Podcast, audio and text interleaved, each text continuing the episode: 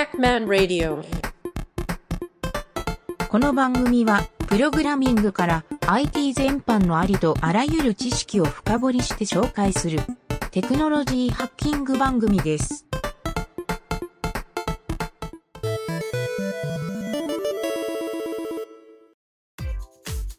JavaScript 学習帳。はいどうもゆげたです、えー、JavaScript 学習帳着々とですね JavaScript の学習を進めておりますが、えー前回はですね配列について、はい、こちらを学習したんですが、えーちょっとですねここついてこれてるかどうかあのリスナーさんからの声が届いていないのでわからないんですが今日はですねえー、とその配列の続きというか連想配列という、はい、ここをですね学習していきたいと思います、えー連想配列はですね基本的には配列とよく似ているものというか、えー前回もちょっと説明したんですが配列が、えーキーとバリューっていうもので構成されてるって覚えてますかね。はい、で配列は0番目の順番から、えー0123っていう箱に、えー値を入れるバリューですね。を入れるっていう説明をしたんですけどこのキーの部分が文字列で設置できるというか箱が作れる。これが連想配列って呼ばれるもので、まあ、ちょっとこの説明だとですね分かりにくいかなと思うので実際のプログラムの連想配列っていうのを見てもらった方が分かりやすいと思うんですよ。はい、でそれがですねあのテキストの方に書いてある、えー連想配列の図のところ分かりますかね？一番上に図書いてあるんですけど配列のところでは、えーと ABCDEF っていうものを中に入れてた、まあ、バリューとして入れてたんですけど今回は数字を入れてます。123456っていう数字を入れてます。でその箱の名前これがですねキーになるところなんですけどここに ABCDEF っていう、はい、ここのキーを割り当ててる状態です。でそれをプログラムで書くと、えーそのすぐ下に書いてあるコンスト OBJ イコール波括弧の中に A コロン 1B コロン 2C コロン 3D コロン 4E コロン 5F コロン6波括弧閉じ。はい。これがですねえーと連想配列って言われる形になります。はい、なんとなく見てもらうと,、えーと分かると思うんですけど A コロン1っていうのは A に1を入れてる状態ですね。はい、B コロン2っていうのは B のキーのところに、えー2という値を入れてると。はい、ということで、えーこのですね箱中にですねあのテキストはいくつでも作れるんですよ。連想配列のテキストは。ただし、同じキーは基本的には持てないです。持てないというよりはエラーにはならないんですけど、あの、後ろに書いたキーで上書きされますね。はい。なので A が2回登場したら、より後ろに書いてある方が有効になると。はい。そんな感じで、えーこの連想配列構築できると思います。はい。で、次にですね、この中に入れた値を取り出す方法。はい、これはですね、非常に簡単で、えーと OBJ っていう今回、えーコンストの、えーと値に入れてるんですけど、この OBJ っていう値、ここのドット A って書くと、えー OBJ、さっき波括弧の A コロン1っていう風に入れたんですけど、この obj.a って書いたことによって、この A の値にアクセスすることができるんですよ。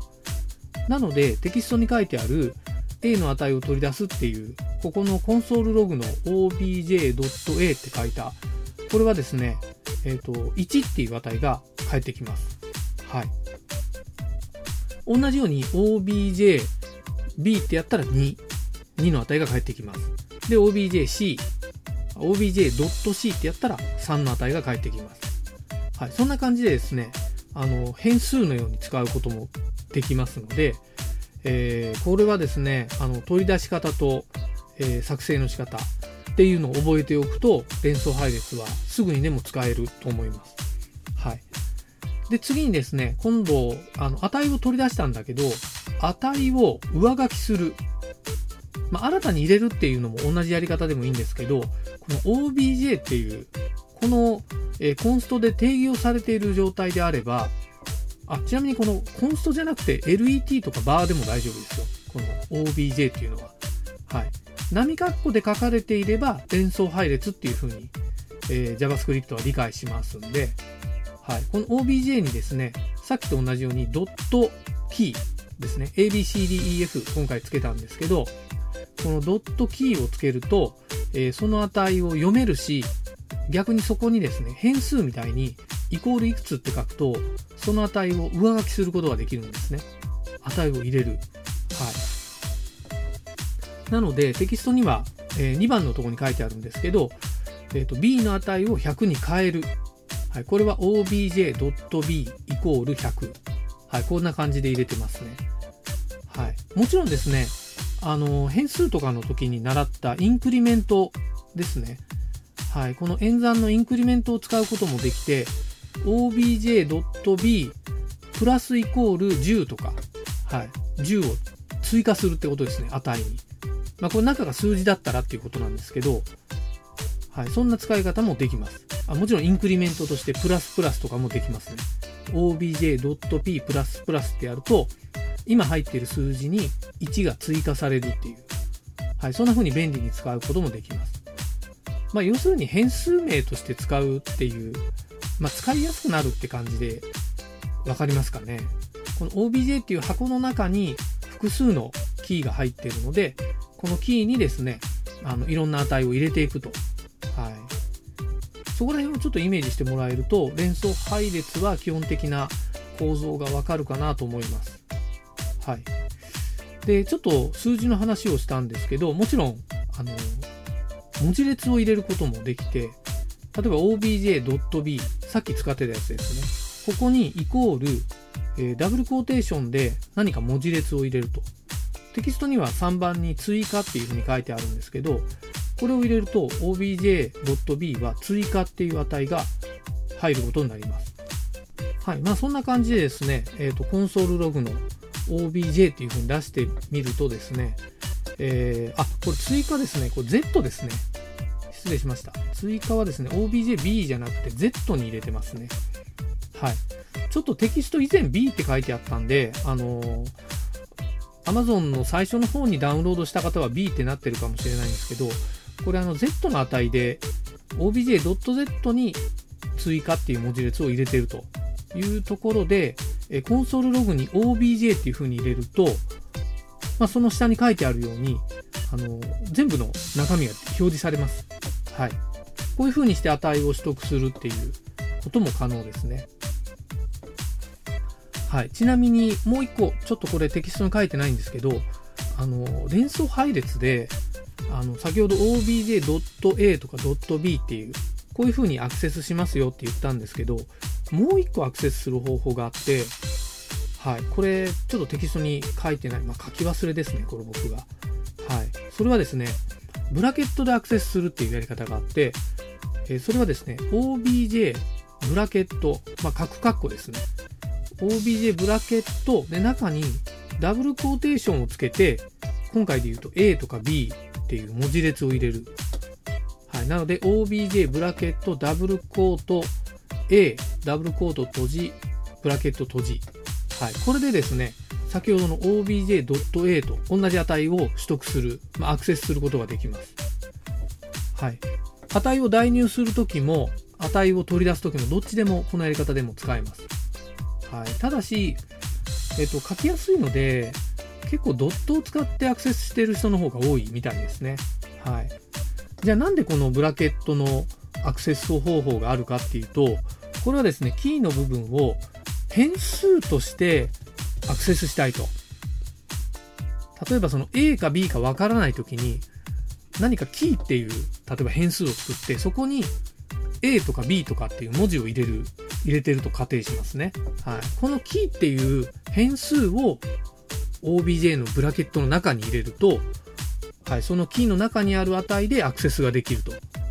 はい、ちょっとややこしくなってくるんですけど、実際プログラムではですね、連想配列ってそっちで使うことも結構多いんじゃないかなと思うんですよ。はい、あの前回の配列の時も実はあのこの方法を使えて、えーと、配列の時はこのキーの部分が数字になるので、はい、数字で使うんですけどよく4分の中であの配列を4分で回してその4分の1個ずつ順番にアクセスをするときは、えー、まあ、今回でいうこの OBJ みたいな、えー、こういうのをですねコンストで定義しておいて中に値がいっぱい入ってる状態で4分で回して、えー、そのブラケットで、え4分の順番に入ってくる値を入れると、はい、そんな使い方をすることは結構多いですね。はい、ということで、えこの連想配列、まあ、配列も同時に覚えてもらうといいんですけどブラケットを使ったアクセスっていうのは覚えてもらっておいた方がいいと思います。はい。続けて、その次に書いてある多重配列っていう、はい、ここと一緒にちょっと覚えてしまいましょう。はい、多重配列はですね、あの、これまで学習した配列と連想配列、これのですね、えっ、ー、と、組み合わせですね。はい。で、主に配列を組み合わせることの方が多いので、もちろん連想配列も多重にできるんですよ。はい、これ無限にできると言っていいです。はい、二重にも三重にもできるんですけど、えーと、今回の多重配列は、えーと、一応ですね、二重配列って言われてる、はい、配列を二重にした形、はい、これをちょっと覚えてもらおうかなと思ってサンプルを書いてます。はい、テキストの方を見たら、あの11からえー、ちょっと中途半端なんですけど、16まで書いて、で、21から26、31から36。はい、これを縦横に並べて、えっ、ー、と、この Excel の表みたいなのを作ってあると思うんですよ。はい、これマトリックステーブルっていうふうにも言われるんですけど、はい、これをですね、あの、JavaScript の配列で書くとすると、その下に書いてあるコードですね。はい、今回は Datas っていうそういう変数名をつけたんですけど、コンストデーターズイコールブラケットを書いて、その中にさらにブラケットで配列を書くと。そこに11から16、21から26、31から36って入れて、それぞれをあの配列の時のお作法ですね。間まで区切る。はい、間まで区切った状態で、えー、二重の配列になってるっていうのが理解できますかね、これで。はい。で、この二重の配列、一体どうやって取り出すんだいっていうと、あの、先ほど紹介したブラケットを使って取り出します。はい。まあ、今回配列なんでブラケットで取り出した方が取り出しやすいんですけど、例えばデーターズ、このテキストの1番ですね。1番、それぞれのデータへアクセスする方法って書いてある、データのブラケット1、ブラケット閉じで、さらにブラケット1、ブラケット閉じ。はい、これ1番と1番のまあ、アドレスとか座標とか言うんですけど、にアクセスをしたとき、はい、これ何が返るかっていうと、22っていう値が返ってきます。はい、こうちょっと思い出してほしいんですけど、配列はですね、0番目からスタートするんですよ。なので、11ということは、えっ、ー、と、個数で言うと、2番目の値、はい、2番目の値のところにアクセスをするので、左から2番目、上から2番目という、はい、そういう風に考えてもらうと、これがすぐに22にアクセスするっていうのが分かってもらえると思います。どうですかねこれ多重配列なんですけど、もちろん多重連想配列。これも、あのー、似たような書き方をするんですよ。ちょっと書き方が複雑になるので、今回サンプルでも書いてはないんですけど、えーと、そこら辺もですね柔軟に使えるようになると多分プログラムの中で扱うそのデータ構造っていうのが、まあ、非常にちょっと重要なポイントでもあるんですよね。これがちゃんと構築できるかどうかっていうのがこの配列と連想配列の扱い方にかかってるという状態なので、まあ、ここですねしっかりとちょっと理解してもらいたいところなんですけどなかなかちょっと自分で理解するの難しいので、あのー、結構ですね、ここもやっぱり人が書いてるプログラムを読んで、こんな配列になってるなとか、はい、そういうのを理解してもらうといいかなと思います。はい。えー、ちょっとですね、余談になりますけど、JavaScript で、えーと、連想配列って、あのー、結構標準的に使われてるんですよ。例えばブラウザを開いて、えー、ロケーションって打つと、このロケーションっていう命令があるんですけど、まあ、これがですね、まあ、データ構造になっていて、連想配列みたいなデータで中に値がいっぱい格納されてるんですよ。はい、このロケーションって何かっていうと、あの、開いてる、えー、ホームページのですね、まあ、ホームページとか、そういうの開いてるじゃないですか。インターネットブラウザで。その時の、えーと、アドレスの情報、URL の情報とかが格納されてる、えー、そういう値になってるので、まあ、連想配列ですね。例えば、ロケーション href ってやると、アドレスバーの値が返ってきたり、はい、そんな感じで、いろんな値が入ってるんで、えー、こういうロケーションってあのブラウザコンソールに入れて打ち込んでみると、まあ、こういう値が取得できるのかっていう、まあ、それも連想配列をちゃんと理解していると中のデータを簡単にプログラムで取り出すことができると。はいまあ、他にもですねそういうあのグローバル変数とか、あのー、そういうのをですねいろいろ調べてみるとたくさん調査をしてみて、えー、面白い値が取得できるっていうのが分かってもらえると思うので、まあ何はともあれですね、この今回教えた連想配列、はい、これをちゃんと理解して中のデータに、え、アクセスできると、読み取ることができるっていう状態になるのが、えー、一番最初の基礎になりますね。はい。まあ、というわけで今回はですね、連想配列と多重配列、はい、この2つをちょっと学習してみたんですが、まあ、ここちょっと分かりにくかったぞっていうご意見ある人は、ぜひですね、番組まで、えー、お便りもらえると、えー、こちらから何かしらアクションさせてもらおうかなと思ってます。はい、そんなわけで、えー、今回はですね、え配列のところの連想配列と多重配列学習してみました。はい、テキストの方でですね、読んでいただいて、えこちらでですね、復習などしてもらえるといいかなと思います。はい、そんなわけで、えまた次回よろしくお願いします。お疲れ様でした。Música